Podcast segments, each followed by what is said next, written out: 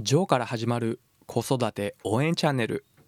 このチャンネルではワンオペ経験7年のジョーが子育てやビジネスにおける悩みや考え方を解説することで僕なりにあなたを応援します。こんにちは。いかがお過ごしでしょうか？ジョーでございます。昨日は仕事が休みで天気が良くて気温も暖かく気持ちよかったので妻と娘と近所の公園を散歩がてら2時間ほどブラブラしながら歩いてきました。その間に妻と久しぶりにゆっくり話ができたんですけれども最近僕が本業で忙しい中副業そして上の娘が通う学童保育の運営など多くの仕事を抱え込みピリピリしてしまっていることを指摘されてしまいました。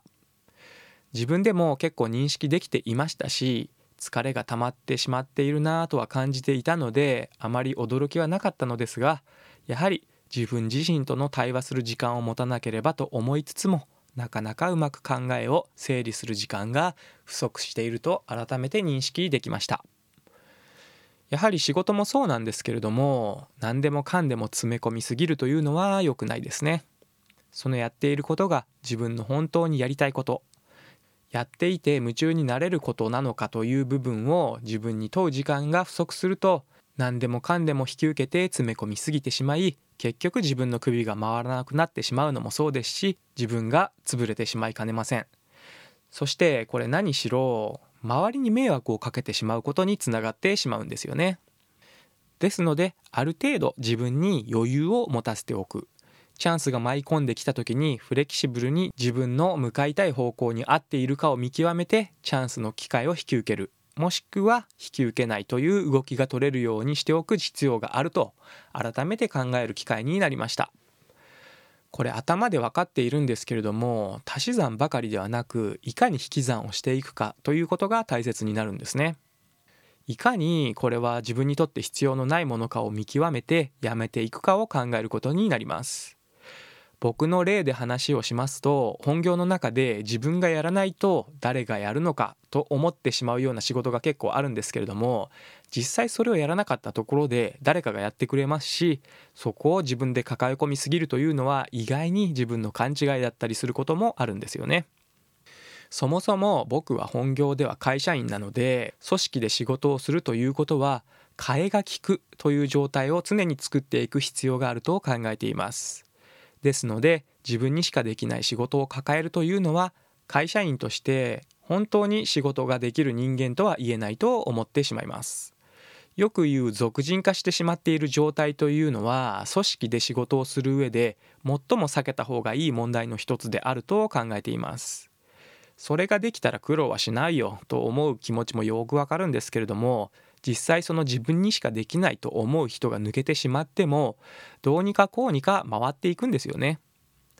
時々自分にしかできないということを抱え込んでしまって他に情報共有せずに他の人にはできないという状況を変えようとしない人がいますが自分に自信がないのだと思いますそのポジションを自分が手放してしまったら自分の存在価値がなくなってしまうのではないかという不安を感じている場合が多いのかもしれませんねでも実際はそんなことは全くなくて自分にしかできないと思われる仕事を周りに共有化して仕事を標準化していく能力がある人はいくらでも引く手あまたで他からの仕事の需要が舞い込んでくると感じています。これいきなり自分の仕事を急にやめたと投げ出してしまうのはまた少し乱暴すぎると思うのであくまでも自分がやらなくてもいいように準備をして仕組み化してから自分がそこから手を引くということができると理想的ですね。そこに仕組み化に割く時間的であったり能力に余裕がないと感じるのであればそれもまた自分一人で抱え込まずに同僚や上司に相談するということもできるかと思います今後の日本は特に労働力の減少が見込まれていますのでそのような仕組み化であったりシステム化のような部分はどんどん必要になるかと思います今のうちから先取って進める姿勢を持つことは自分も楽になりますしそして本来自分が時間を割きたい結果を出したいと思う部分に労力を避けることができるようになると思います。そんなことを考えながら散歩をしていたのですがそもそも自分が忙しくてピリピリしてしまっている状況って自分が進みたい方向に進めているのかななんて考えるに至りました。そのような自分のストレスであったり疲れている状況は自分に何かのサインが出ているのかなとも考えることができるんですね。自分の価値観であったり本当にこのまま進んで例えば10年後に自分は幸せになっているのかその時後悔していないのかということを改めて自分の棚卸しをして進む方向を微修正するためのチャンスとも捉えることができるのでそのような受け取り方をすることでストレスや疲れも全てが悪いわけではないということができるんではないかななんて思います妻からは何でも頑張りすぎなんだよ私なら引き受けずに無理と断るなぁと言われてしまったんですが僕は自分に対してもともと自己肯定感があまり高い方ではないのでどちらかというと自分がやらないと誰かに迷惑がかかってしまうとか考えてしまいがちなんですよね。でもそれが本当に自分のやりたいことでなければピリピリしてしまって家庭での僕の感情が伝播してしまって空気が重くなるのは僕も望みませんしそんなことはやっぱり本末転倒かなとも思ってしまいます。幸せになるための努力によって不幸せな状況に陥ってしまうことは避けたいものですよね。仕事だけに限らず家庭での家事や子育てについても全く同じかと思います。もし自分の周りに頼れるような環境があればどんどん頼りましょう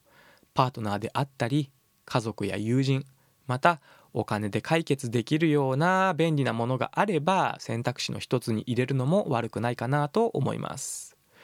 頑張り屋さんのあなたも自分に対して厳しくなりすぎずに余裕のある自分で過ごせていけるといいですよね。